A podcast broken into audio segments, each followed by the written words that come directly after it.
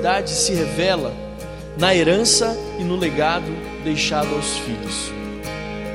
A paternidade, ela não é só uma questão biológica, mas a paternidade é o que eu construo junto com o meu filho a paternidade é o que o pai constrói junto com os seus filhos. Paternidade não é só uma questão biológica de um homem e uma mulher que se conhecem na sua intimidade e aí nós temos toda aquela questão do óvulo, do espermatozoide. Não, a paternidade é muito mais do que biologia. A paternidade é como um pai constrói junto com o seu filho uma história e essa história se transforma num legado e esse legado também pode ser adquirido como herança. Isso é paternidade. It's who you are. It's who you are.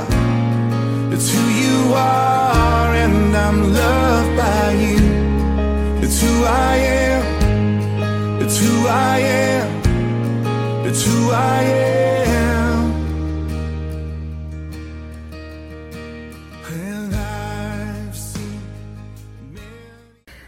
Olá, seja bem-vinda a mais uma quinta online e nós estamos aqui com muita expectativa de tudo aquilo que Deus fará nessa quinta-feira em nome de Jesus. Amém? Que alegria poder estar com vocês. E antes de nós darmos início aqui ao tema sobre o que nós vamos compartilhar hoje, eu quero já te motivar a ir aqui no nosso no nosso link aqui, clica lá em compartilhar, já compartilha esse vídeo com seus amigos, com seus familiares, com, com seus vizinhos. Hoje vai ser uma palavra poderosa sobre salvação e eu quero te motivar a convidar todos que você conhece não deixe também deixar o seu joinha ali, clique em curtir. E se você ainda não está inscrito no nosso canal, se inscreva no nosso canal e ativa lá o sininho para que você possa fazer parte ali e receber as notificações de tudo, todos os conteúdos que estão sendo postados aqui, tá bom? É uma alegria imensa estar com você. É sempre, perdão, é sempre muito bom poder compartilhar a palavra de Deus e com uma igreja tão linda, tão amada, que a gente tem prazer de caminhar junto e é bênção. Amém, gente? Bom, hoje a gente está iniciando uma série nova, mas antes de dar início, eu quero também deixar aqui alguns avisos. Todos já estão no descritivo desse vídeo para você conferir depois. Mas eu quero aqui reforçar que nós estamos com as nossas lives de oração de segunda a sexta-feira, às 18 horas, no nosso canal no Instagram, né? Entra no nosso perfil arroba Renovada Cantareira. Todos os dias, segunda a sexta-feira, às 18 horas, tem uma live com um tema especial para você. Falamos sobre sonhos, sobre finanças, sobre família. Falamos sobre cura, sobre vida com Deus. Tem sido um tempo precioso. Temos recebido muitos testemunhos de quem tem acompanhado as lives e tem sido um tempo muito, muito bom. Então não fique de fora. Se por algum motivo você perdeu ou gostaria até de conhecer um pouquinho aí da, das lives, elas ficam todas salvas ali no IGTV, tá bom? É só entrar no nosso perfil no Instagram e você pode acompanhar. De quinta-feira, a gente tem aqui a nossa quinta online, hoje iniciando uma série nova. Quarta e sábados nós temos as nossas células. Se você não sabe o que é isso, gostaria de desenvolver, deixe aqui uma mensagem, nos procure aqui no chat, nós vamos te direcionar para uma célula, tá bom? Vai ser bem, será um tempo de transformação. De domingo nós temos os nossos cultos de celebração. Às 10 da manhã, nosso culto presencial ali na Serra da Cantareira. E às 17 horas aqui no nosso campus online. Tá bom? Você pode participar ou de forma online ou muito melhor ainda de forma presencial. Então esteja conectado conosco, nós temos muita coisa boa para compartilhar. Se é a sua primeira vez aqui, seja mais que bem-vindo. Nós vamos deixar aqui no chat agora um link para você poder preencher um formulário bem rápido com seu nome e telefone. Queremos te conhecer melhor, queremos te apresentar um pouco mais a, a igreja para que você possa conhecer e fazer parte conosco. Amém? Seja bem-vindo. Então, eu creio que você já compartilhou com todo mundo o link dessa mensagem de hoje.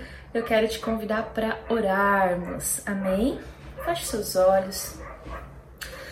Pai, nós te damos graças, Senhor, por esse dia. Te damos graças porque o Senhor é bom, tem cuidado de nós. Teu amor é perfeito. Nós te agradecemos, Pai, porque o Senhor, Ele sempre tem uma palavra de vida e nos traz ao teu encontro, nos leva para um período de transformação. Te agradecemos pelo teu amor que nos constrange, pelas tuas mais ricas bênçãos derramadas sobre nós, pela tua salvação, pelo teu cuidado. Entregamos, Senhor, essa quinta online, essa nova série de mensagens para o Senhor, crendo que o Senhor tem algo a falar e a transformar através das nossas vidas e alcançar aqueles que estão nos assistindo e aqueles que ainda irão assistir. Entregamos, Senhor, tudo nas tuas mãos, em nome de Jesus. Amém. Amém! Bom, eu estou aqui à beiras de ganhar a Bela, né? Estou aí já no nono mês de gravidez, mas é uma alegria, é um privilégio poder compartilhar hoje o início dessa nova série de mensagens e chama-se Quando Eu O Encontrei. É algo que o Espírito Santo colocou no meu coração e eu vou fazer a abertura aqui e depois nós teremos surpresas aí. A cada quinta-feira, uma surpresa para você. E, e, é muito bom poder estar aqui compartilhando e dando início nessa nova série de mensagens. O objetivo dessa série de mensagens é falar sobre as experiências de quando nós o encontramos. O que que Jesus fez na nossa vida, aonde ele nos tirou, onde ele nos colocou. Então eu quero muito te motivar a compartilhar essa palavra de salvação, de vida, de apresentar quem é Jesus para todo mundo que você conhece. Toda quinta-feira a gente vai ter uma, uma história diferente, um testemunho diferente, uma direção diferente. Então, mobilize a sua célula, mobilize a sua família, os seus vizinhos, os seus amigos para estarem participando porque eu creio que o tempo de salvação chegou. Amém? Nós já falamos na nossa série, né? Nas últimas semanas, nós falamos sobre o chamado e foi algo tão impactante que nos despertou. E uma das coisas que mais martela na minha cabeça e que nós precisamos ter isso em mente é: tudo se resume a um único chamado: ganhar, salvar e levar salvação. Amém? Então, que nós possamos fazer isso por meio dessa série de mensagens e que você seja o instrumento de Deus para que juntos possamos alcançar o coração do maior número de pessoas e a palavra de salvação seja assim propagada em nome de Jesus. Amém, queridos? Vamos, vamos começar então? Quando eu o encontrei. Poético, né? Mas é uma história linda de amor. E eu quero muito compartilhar com você essa história de como foi o meu encontro com Jesus, o que ele fez na minha vida, o que, qual foi o meu processo de transformação inicial, porque nós estamos em aperfeiçoamento constante, mas eu quero compartilhar essa palavra com você hoje, amém? Eu quero te convidar então para nós iniciarmos a abrir o livro de Lucas, capítulo 19.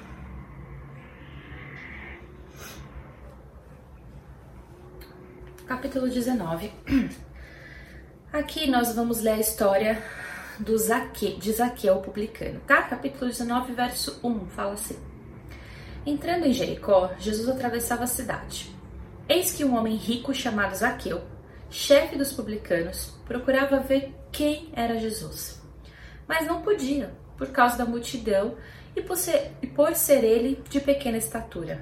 Então, correndo adiante dele, subiu no sicômoro, no sicômoro, acho que é assim que lê, a fim de ver Jesus, porque ele havia de passar por ali.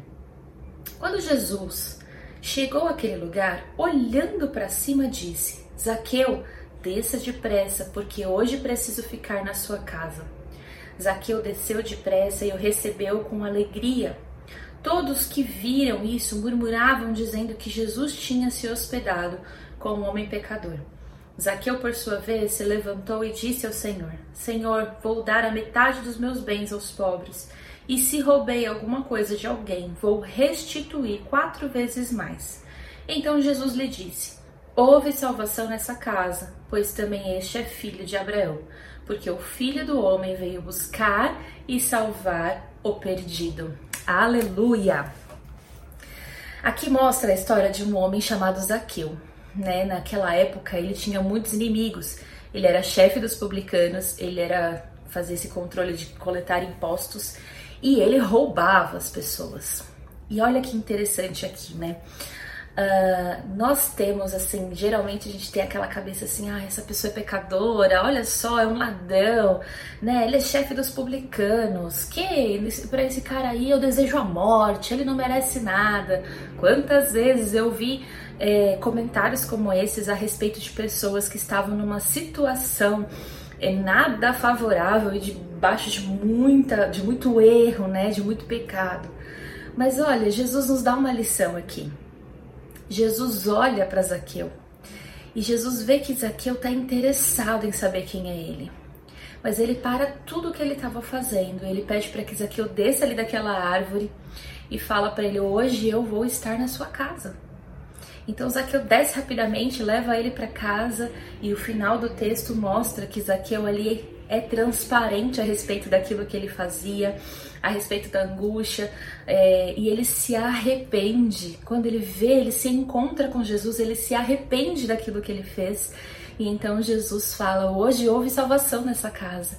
E aí ele nos deixa uma lição preciosa no final, porque ele veio para buscar e salvar o que está perdido.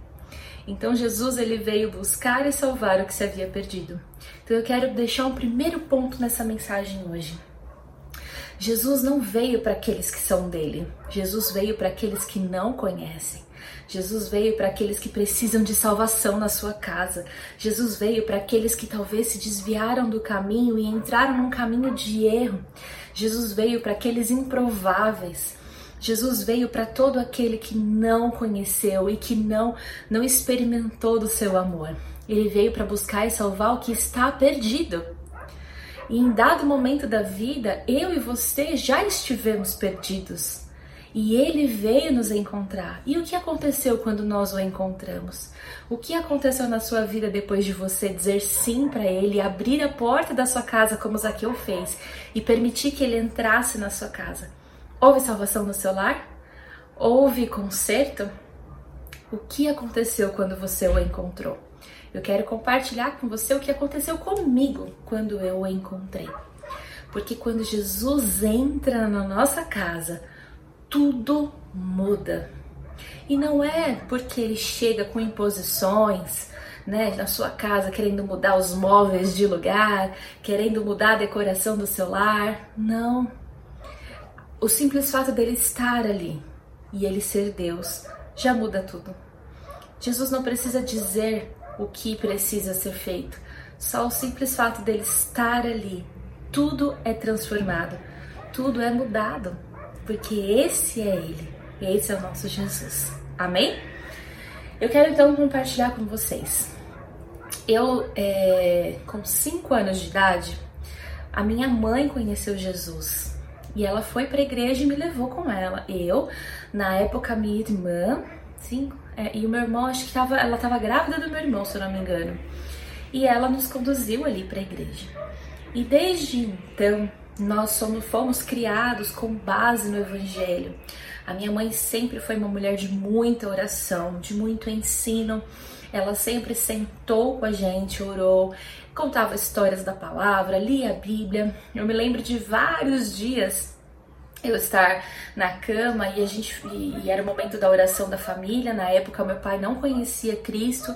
Minha mãe foi uma guerreira porque ela ficou por anos conduzindo os filhos e indo sozinha à igreja e permanecendo firme na fé, e uma fé inabalável, que é uma fé que a minha mãe tem, é uma fé inabalável. E ela sempre nos ensinava e orava, e por vários momentos hoje eu me lembro, né, de nós estarmos ali no quarto à noite e ela reunia ali a Bíblia e falava: Agora nós vamos orar, todo mundo vai orar. E aí a gente falava: Mãe, você pode ser a última? Porque ela demorava muito na oração e a gente dormia. Várias vezes a gente falava: Ai, mãe, você demora demais para orar. Mas olha que coisa linda ela não desistia e continuava. Ela entendia que a gente era criança. E às vezes a gente subestima os nossos filhos, né? Porque acha que criança não precisa de salvação, que criança não precisa de instrução, que criança é ingênua e não já está salvo por ser criança e ser inocente, mas isso não é verdade, porque a palavra fala que todos pecaram e carecem da graça de Deus. Todos, não tem ninguém ali na exceção. Então, quando uma criança nasce, ela já nasce na condição de pecado. Obviamente, ela é ingênua em muitos aspectos, porque ela ainda não foi inserida nessa questão da maldade do mundo, da, né? ela ainda não tem essa, esse raciocínio que um adulto tem. Mas você descobre rapidamente que o seu filho é muito propenso ao pecado como qualquer outro ser humano. Então eu vejo muito isso na criação do nosso filho. Ele tem quatro anos, mas quantas vezes eu vejo que existe pecado no coração dele? que ele faz aquilo por prazer no, no errar, no pecado. E aí é a hora que a gente fala, não é porque é criança que não tem que ser instruída. Então nós instruímos, olha filho, o que você está fazendo é pecado. Falar mentira é pecado, né? Isso está, é, você pode ver vantagem nisso agora, mas isso é uma condução para a morte, porque o pecado leva à morte. E aí a gente vai ministrando sobre o pecado. Jesus morreu na cruz por causa do nosso pecado. Você vê como é fácil a gente a nossa carne ela é tendenciosa a querer errar. É por isso que nós carecemos de Jesus. É por isso que nós precisamos de Jesus. E ali você começa a ministrar com seu filho sobre salvação, sobre pecado, sobre obediência à palavra, sobre amar a Deus acima de todas as coisas. Hoje, por exemplo, ele me perguntou. Eu falei para ele, filho, por que, que Paulo era um homem cheio de Deus? Ah, porque ele obedecia os mandamentos. E isso, filha, mas quais são os mandamentos? Aí você vai fazendo ele raciocinar. E aí ele tava falando, ah, não sei. Eu falei, então, o mandamento é aquilo que a Bíblia nos ensina. Pode mentir? Aí eu fui falando com ele. Dado momento eu falei assim, a Bíblia fala que a gente tem que amar a todos. Ele é, mãe, amar todo mundo. Eu falei, até o ladrão. Ele olhou para mim assim, ah, a gente tem que amar o ladrão? Tem, filho. Mas por que, mãe? Ele pecou, ele tá na cadeia, por que, que a gente tem que amar ele? Falei, olha como o nosso coração é. Falei, filho, porque nós temos que amar a todos. E se ele se arrepender, você acha que o papai do céu não vai perdoar? Vai, mãe, vai perdoar ele. Mas você acha que ele vai continuar sendo preso se ele roubar? Ah, vai ser preso, ele roubou. Eu falei, porque é consequência do pecado. Então você vai ministrando isso com seu filho. E eu aprendi isso com minha mãe.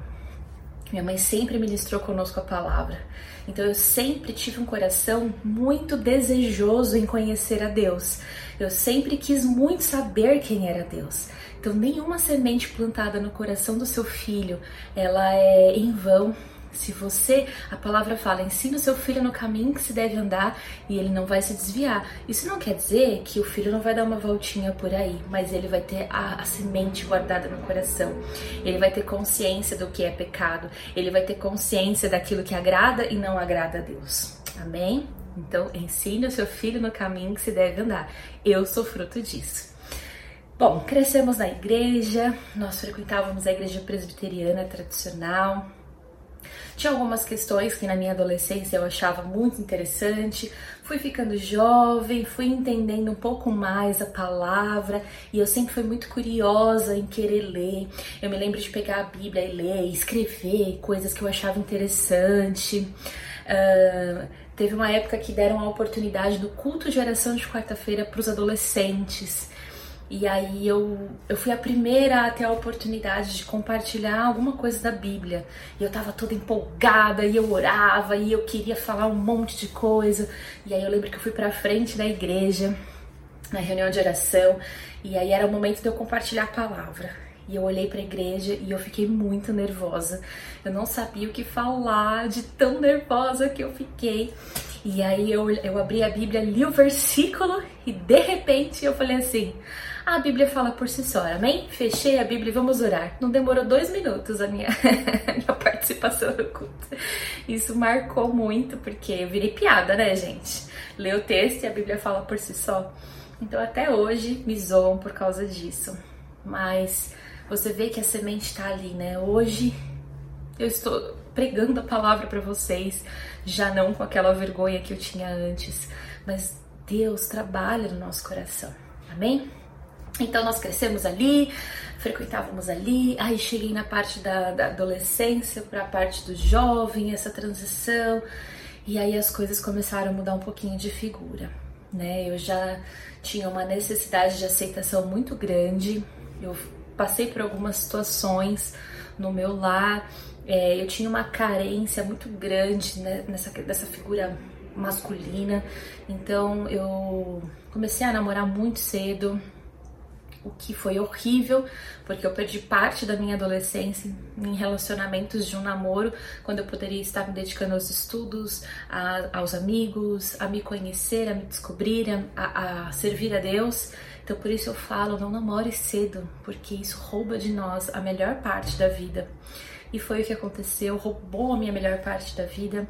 Eu me lembro que eu envolvi com um rapaz que eu namorei por três anos, e era um relacionamento extremamente abusivo. É... Quando você passa por um relacionamento abusivo, muito difícil você entender que você está no relacionamento abusivo. É... Você se sente muito culpada por tudo aquilo. Você sente que você está causando aquilo a outra pessoa e por isso você está sofrendo consequências quem está sofrendo abuso passa por essa situação de achar que a pessoa, eu, eu sou a causadora, eu sou merecedora desse abuso. Então é uma é muito complicado. E nessa época eu entrei em depressão. Eu não tinha vontade é, de ir à igreja, de orar. Eu, eu entrei num relacionamento totalmente errada é, caí em pecado, não tinha vida em santidade nesse relacionamento e tudo era por prova de amor. Ah, se você me ama, então faça isso. Se você me ama, então você tem que fazer aquilo. E eu querendo esse essa pessoa, achando que eu tinha que fazer, porque coitado, ele não sabia que era amado. Então eu cedia aos caprichos, eu cedia aos pedidos e era horrível porque eu sabia que eu estava errada, eu sabia que aquilo era pecado, eu sabia que eu estava em desacordo com a palavra, mas era uma coisa mais forte do que eu. É, eu me lembro que eu perdi todos os meus relacionamentos de amizade porque essa pessoa me cercava, tinha ciúme, me era 100% da minha atenção voltada. Se eu olhasse para o lado, então era porque eu estava olhando para outra pessoa e isso já era uma discussão que eu estava que eu era todos os palavrões que vocês possam imaginar, que eu era isso, aquilo, aquilo outro, que eu não prestava, que eu, era dada, oferecida às outras pessoas, para não ficar falando palavra feia aqui. Então, e aí eu me humilhava, que não era nada daquilo, e eram brigas eternas pelo telefone. Me lembro da minha mãe puxando o cabo do telefone, falando: "Ah, chega, você não vai mais ficar discutindo, vai dormir". E isso eu tinha, foi dos meus 15 aos 18 anos. Eu era uma adolescente, né? Eu tava num momento da vida que eu tinha que estar tá fazendo outras coisas. Então eu, eu fui totalmente privada de amizades, de, de me dedicar aos estudos, de me descobrir, né? Então foi muito complicado esse período de relacionamento meu. Na verdade, acho que eu tinha mais tempo, era 16, 17, 18, isso. 16, 17, 18, era 16 anos. É, foi muito difícil, muito difícil mesmo esse período. E eu não conseguia enxergar que a pessoa, ela tinha esse esse abuso emocional, né, sobre mim, essa questão. Eu achava que eu não era merecedora, então eu achava que eu era feia, eu me achava burra. Eu achava que se eu não estivesse com ele, eu nunca mais iria encontrar ninguém na vida que pudesse ser capaz de me amar, porque eu não era merecedora do amor de ninguém, uh, eu não era digna do amor de ninguém. Então foi um período muito complicado, muito complicado. E eu me lembro que eu não sabia como sair daquela situação, ela era muito sufocante. Então foi o período que eu realmente entrei em depressão, me afastei profundamente de Deus. Eu frequentava a igreja religiosamente, mas eu não tinha relacionamento. Nesse período eu sempre fui muito curiosa com relação à palavra, então eu me lembro que começaram a se pregar sobre predestinação na igreja e para mim aquilo era uma coisa que não fazia sentido. Como é que a gente é predestinado e se eu sou predestinado, eu sou salva, se você não é, você não é salvo. Então eu posso ter minha vida errada e ser salva, você pode fazer tudo certo e não ser salvo. E isso para mim era um nó na minha cabeça, porque eu falava, então o, sacrifício de Jesus na cruz serve para nada. Então eu era muito confrontada com aquela palavra, aquilo não fazia sentido e eu tinha uma necessidade enorme de algo que eu não sabia o que era. Eu sentia um buraco dentro de mim que eu queria suprir aquilo de alguma maneira e eu não sabia como. Então eu me envolvia nesse relacionamento, a gente saía para beber, a gente saía para para conhecer pessoas aleatórias em lugares que não eram apropriados. Enfim, foi bem ruim. E uma coisa boa disso tudo é que Deus é o único capaz de transformar maldição em bênção, né? Eu falo que esse é o lema da minha vida porque eu vivi isso em cada parte da minha história. Essa pessoa com quem eu namorava conhecia a igreja metodista renovada me resolveu um dia me levar lá, né? Eu falei, ó, não tá legal essa igreja, ele também já queria sair da igreja. Só que o objetivo dele era que nós saíssemos de fato da igreja. Ele usou o argumento de que era pra gente conhecer outras igrejas. Então eu fui com ele e nesse meio caminho conheci a Renovada. E eu me lembro do primeiro culto que eu fui lá, que eu vi o apóstolo Joel ministrando e ele falava sobre as cinco pedras de Davi. Foi uma benção o culto, eu saí assim tomada por aquele lugar. Eu falei, gente, eu senti algo diferente aqui. É como se Deus estivesse aqui. Eu fiquei assim impactada com o que estava acontecendo. E eu amei aquele lugar, mas ele não me deixou ficar, ele arrumou jeito da gente não ir. Depois a gente voltou é, na inauguração. Eu lembro que um tempo depois a gente voltou na igreja, era a inauguração da igreja metodista renovada ali na Praça da Árvore do Prédio Novo. E eu participei da inauguração, eu amava aquele lugar. Era um lugar que eu gostaria de estar. Então a gente começou a frequentar ali por um tempo e eu fui muito afundada nesse relacionamento e com muita coisa do mundo em cima de mim. E aí eu acabei não indo mais para a igreja. Me distanciei completamente, comecei a viver mundo totalmente. Quando eu falo mundo, é assim: tudo que é ilícito, porque eu, é, eu, eu fazia, tudo que era ilícito eu estava afundada nisso. E então é, minha irmã começou a trabalhar na escola que era da Metodista Renovada, tinha uma escola infantil, e ela começou a trabalhar. E ela começou a orar por mim, orar por mim e clamar a Deus para que a minha para que os meus olhos fossem abertos, né?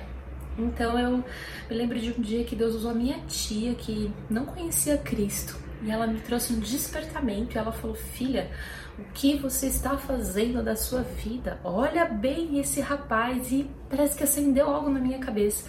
E eu fui tomada de uma coragem, porque eu não tinha essa coragem, e eu consegui romper com esse relacionamento uma, foi com muita luta, foi uma batalha, uma guerra espiritual mesmo.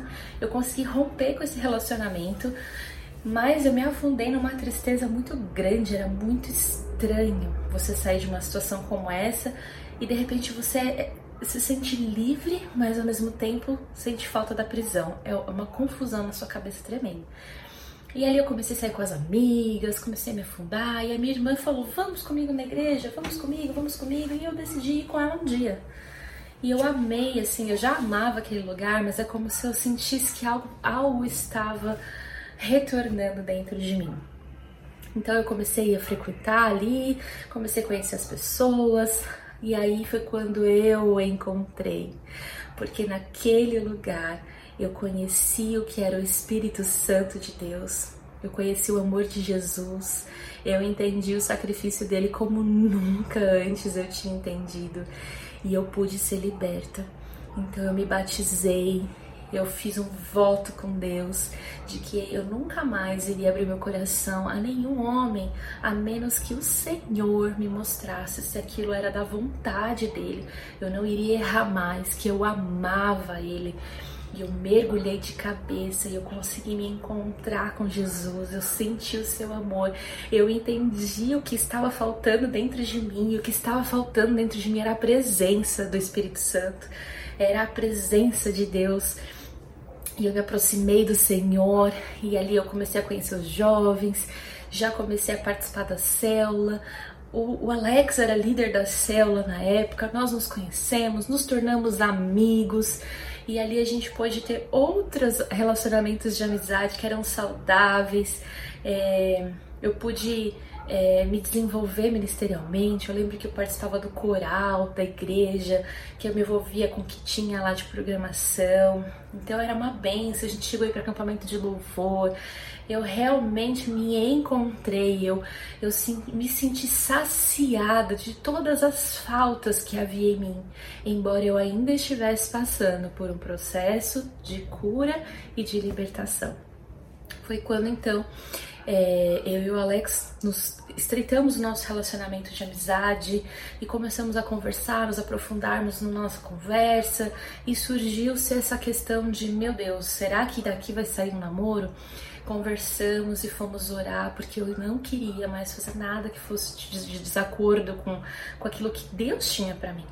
E nós oramos por um mês, jejuamos, nos conhecemos, pedimos bênção da liderança, dos pais, e Deus abençoou em todas as, de todas as formas. E aí chegou a parte difícil. Porque a parte difícil era: vou contar quem eu era, as coisas que eu fiz, da onde Jesus me tirou. E ele, um homem santo, conheceu a Cristo na adolescência, serviu na igreja, trabalhou em santidade, em, em retidão a Deus, sempre teve esse coração que amava ao Senhor. E ele nunca tinha passado por um terço de tudo aquilo que eu já tinha feito. E ali para mim era constrangedor ter que falar. Eu não me sentia digna de ter um relacionamento com ele por conta do meu passado. Eu lembro que eu sentei, abri meu coração, falei, chorei, chorei muito. Ele chorou muito comigo e falou: Eu te amo. E o que ficou para trás ficou. Nós vamos começar uma nova história daqui para frente. Então, ele foi assim a restituição de Deus na minha vida. Nós namoramos, ficamos namorando por três anos em santidade. O Senhor nos levou a cuidar dos, dos jovens na época, a gente pastoreou os jovens, ainda namorados, a gente dirigia os jovens, a gente ministrava com eles, levava para os acampamentos, fazia tudo o que precisava, né? E aí nos casamos três anos depois, no altar, em santidade, sem toque físico, e foi a presença de Deus manifesta no nosso casamento. O início de conversão do meu pai foi no dia do nosso casamento, tamanha era a presença de Deus naquele altar, e nós sabíamos que grandes coisas o Senhor tinha para fazer. O Senhor testificou de várias maneiras que Ele era o homem de Deus para mim. Ele mostrou Ele para mim. Eu tive medo, mas eu tive paz no meu coração de estar fazendo a coisa certa. E a nossa família hoje é uma benção. A gente sempre serviu ao Senhor, nunca mais nos desviamos do Senhor. Mas eu já tive um pezinho lá no mundo. Eu tinha uma sementinha plantada. Lembra? Ensina seu filho no caminho que se deve andar? A semente estava guardada no meu coração eu conseguia saber exatamente tudo que eu estava fazendo de errado. Mesmo eu sabendo, eu me revoltei contra Deus em muitos momentos. Eu falava absurdos contra Deus porque eu tinha raiva de muitas coisas que se passavam. E eu entrei no descrédito, vivi esse relacionamento abusivo. Então foi muito difícil é, estar longe, mas a semente estava ali dentro.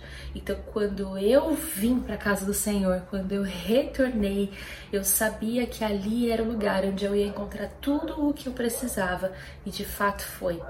Eu amo a Deus acima de toda e qualquer coisa. Eu nunca, nunca mais, nunca mais me relacionei ou fiz nada sem antes perguntar o que Deus achava ou pensava sobre aquilo. Eu sempre tive muito temor no meu coração, porque eu sei como é lá fora. Eu sei o que o diabo faz na nossa mente. Eu sei o que a tristeza provoca, eu sei o que a rejeição causa, eu sei o que o relacionamento abusivo faz. E eu falo, por mais que muitas vezes aquilo que eu queira, é, Deus não quer naquele momento, por mais que eu tenha um não de Deus, eu sempre entendo o não como uma prova de amor porque ele veio para salvar e buscar o que está perdido. Então, se ele veio buscar e salvar o que está perdido, ele sabe exatamente o que eu preciso, como me salvar e como me colocar no caminho certo. Então, os nãos de Deus são bênção para minha vida. Os agora não de Deus é bênção para minha vida. Então, quando eu o encontrei, a minha vida inteira foi transformada inteira. A minha autoestima, a minha confiança, as conquistas, a minha família. Se eu não tivesse colocado a minha vida no altar, eu não teria a família que eu tenho hoje, que é uma bênção. que eu amo meu esposo que me proporcionou essa família linda, o meu filho, a minha filha que está a caminho, as promessas de Deus se cumprindo na nossa vida. Então, nosso coração tem que ser 100% dele. Tem um salmo que fala: Agrada-te do Senhor e ele realizará os desejos do seu coração. Se o meu coração está conectado no Senhor, se eu me agrado dele, independente de quem ele é, do que ele espera, do que ele quer, porque eu estou aqui para servir a Deus, não Deus servir a mim e as minhas vontades. Ele é Deus, não eu. Eu sou uma humilde serva, eternamente grata, porque ele me amou, me resgatou, me salvou, me tirou do caminho de trevas, de morte, porque se eu tivesse naquele relacionamento, onde que eu estaria hoje? Que tipo de ser humano eu seria? Mas Deus me resgatou, curou, transformou, restaurou minha dignidade, me deu uma nova vida, uma nova família. Hoje, prova de todo o trabalhar de Deus na minha vida, quando eu o encontrei, ele mudou a minha sorte, mudou a minha vida. Eu pude ser instrumento nas mãos de Deus para levar a salvação ao meu irmão que estava fora dos caminhos do Senhor, a trazer um despertamento para minha mãe que precisava se posicionar naquele momento e a levar a salvação para o meu pai. Hoje eu e a minha parentela, eu e a minha casa servimos ao Senhor. Nós temos um outro nível de relacionamento, que também é um outro testemunho para contar. E eu fui de uma forma muito superficial aqui, né? Muito genérica e Deus mudou a minha sorte e Ele pode mudar a sua sorte também. Então, se você deseja que a sua vida seja transformada, se você está passando por essa situação de um relacionamento abusivo, seja é, abuso é, físico, emocional, seja no, um abuso no trabalho, onde quer que seja, Deus não te criou para isso. Ele não te criou para isso. Você é filho, você é filha amada do Senhor. E ele tem uma nova história para sua vida. Mas entrega seu coração, se posiciona, entrega tudo nas mãos dele que ele vai mudar a sua sorte assim como ele mudou a minha. Amém? Eu quero te convidar a orar agora. Se você quer entregar a sua vida para Jesus, se você quer conhecer e experimentar desse Espírito Santo maravilhoso que preencheu, mudou minha vida, eu quero te convidar a orar comigo. E se você tem algo ainda dentro de você que precisa de transformação, apresenta isso para ele hoje, porque quando você o encontrar, tudo vai ser transformado. Amém? Feche seus olhos. Ore comigo. Senhor Jesus, eu quero entregar hoje a minha vida nas tuas mãos. Eu renuncio o passado, eu renuncio aquilo que não te agrada, eu renuncio aquilo que os meus olhos hoje não têm compreensão completa. Mas eu entrego tudo nas tuas mãos, para que o Senhor transforme a minha vida, me tire dessa situação de cativeiro e me leve à liberdade que é no Senhor. Eu declaro em nome de Jesus que a minha vida é tua e que eu te amo. E eu entrego tudo que eu sou e tudo que eu tenho nas tuas mãos em nome de Jesus. Amém. Pai, se existe alguém aqui que está numa situação de abuso, numa situação de prisão, eu quero declarar liberdade agora em nome de Jesus. Que o teu doce Espírito Santo alcance a cada um que está nos assistindo e traga libertação. Eu declaro isso em nome de Jesus. Amém. Amém. Que Deus te abençoe. Espero que essa palavra tenha sido bem no seu coração. Esse é um pedacinho da minha história. Tem muito testemunho poderoso por vir aí quando nós o encontramos, o que ele faz na nossa vida. Então fique conectado conosco nas nossas próximas quintas online, que tem muita coisa boa por vir. Que Deus te abençoe em nome de Jesus. Agora eu quero falar também rapidamente sobre é, gratidão, né? A gente gosta de ser grato com aqueles que nos agradam e com aquele que a gente ama. E é o nosso momento de sermos gratos a Deus. Uma das formas que o Senhor nos fala sobre gratidão é quando nós ofertamos e dizimamos. E por que que isso é um ato de gratidão? Porque eu acredito nessa obra, eu acredito na palavra de vida, então eu vou mostrar a minha gratidão ofertando para que o reino seja expandido, para que haja recursos, para que a palavra seja chegue em lugares que ainda não chegou, para que haja sustento àqueles que precisam. Então, nós somos mantenedores daquela obra que nós acreditamos e somos gratos. Por isso, então, é tão importante a gente ofertar e dizimar. E isso sim é um ato de gratidão. Então, você pode fazer isso agora. Aqui na tela tem o QR Code, tem as informações. E você possa ser grato ao Senhor e contribuir para que essa obra não pare, em nome de Jesus. Amém? Quero declarar a bênção do Senhor sobre a sua vida financeira, sobre os seus sonhos, sobre os seus projetos. Que o Senhor te traga despertamento em nome de Jesus, provisão, novos recursos em nome de Jesus. Amém. Amém?